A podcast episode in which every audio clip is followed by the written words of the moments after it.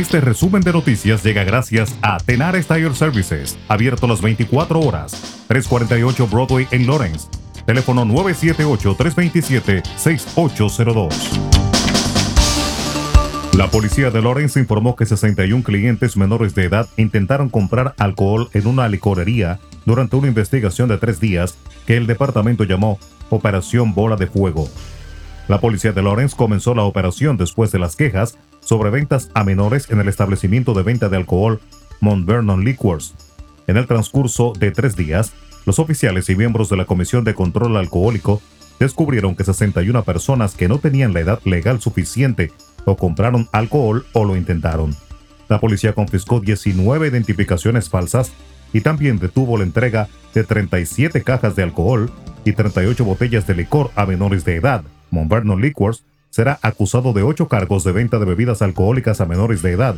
El negocio se presentará ante la Junta de Licencias de Lawrence. La Corte Suprema de Estados Unidos se negó este lunes a permitir que los inmigrantes a los que se les permitió permanecer en el país por motivos humanitarios se postularan para convertirse en residentes permanentes si habían ingresado al país ilegalmente. Los magistrados, actuando en una apelación de una pareja casada de El Salvador, quienes se les otorgó el llamado Estatus de Protección Temporal o TPS, ratificaron por unanimidad una sentencia de un tribunal inferior que prohibió sus solicitudes de residencia permanente, también conocida como tarjeta verde, debido a su ingreso ilegal.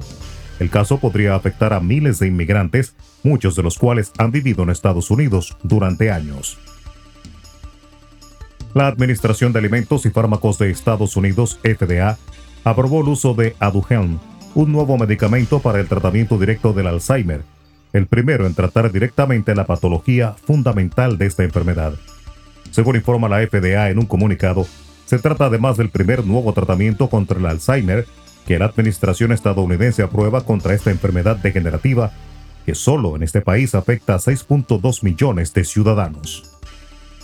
Chile anunció este lunes que extiende el cierre de fronteras decretado en abril hasta el 30 de junio para tratar de contener la pandemia que mantiene a los hospitales al límite y a buena parte de la población en cuarentena pese a la alta tasa de vacunación.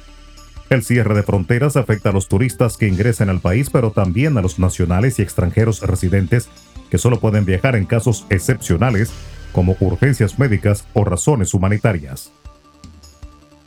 La República Dominicana ha inoculado al menos una dosis de la vacuna contra el COVID-19 a 3.8 millones de personas, el 49.3% de su población adulta, según datos oficiales difundidos este lunes tras concluir un operativo especial de vacunación.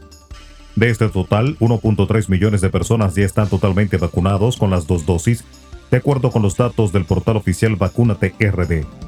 Con estas cifras, República Dominicana se sitúa en el tercer lugar de América Latina en tasa de vacunación, por detrás de Chile y Uruguay. El país tiene previsto vacunar a 7.8 millones de personas mayores de edad y una vez lleguen las dosis de Pfizer, contempla inocular a los niños a partir de los 12 años. República Dominicana ha recibido por el momento 6.6 millones de dosis de la vacuna, de las que 6.3 millones corresponden a la China Sinovac.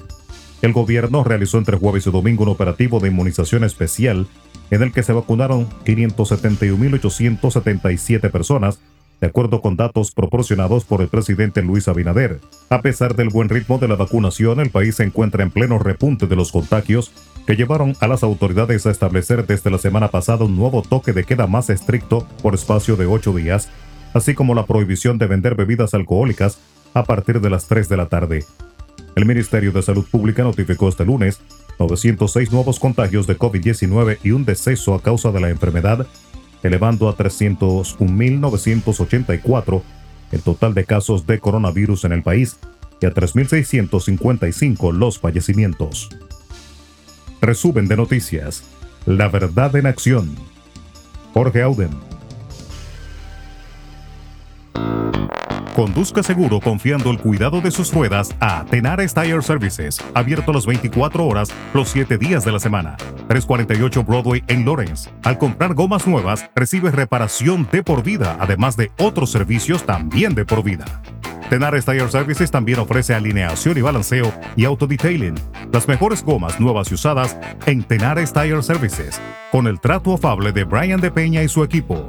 Tenares Tire Services 348 Broadway en Lawrence. Teléfono 978-327-6802.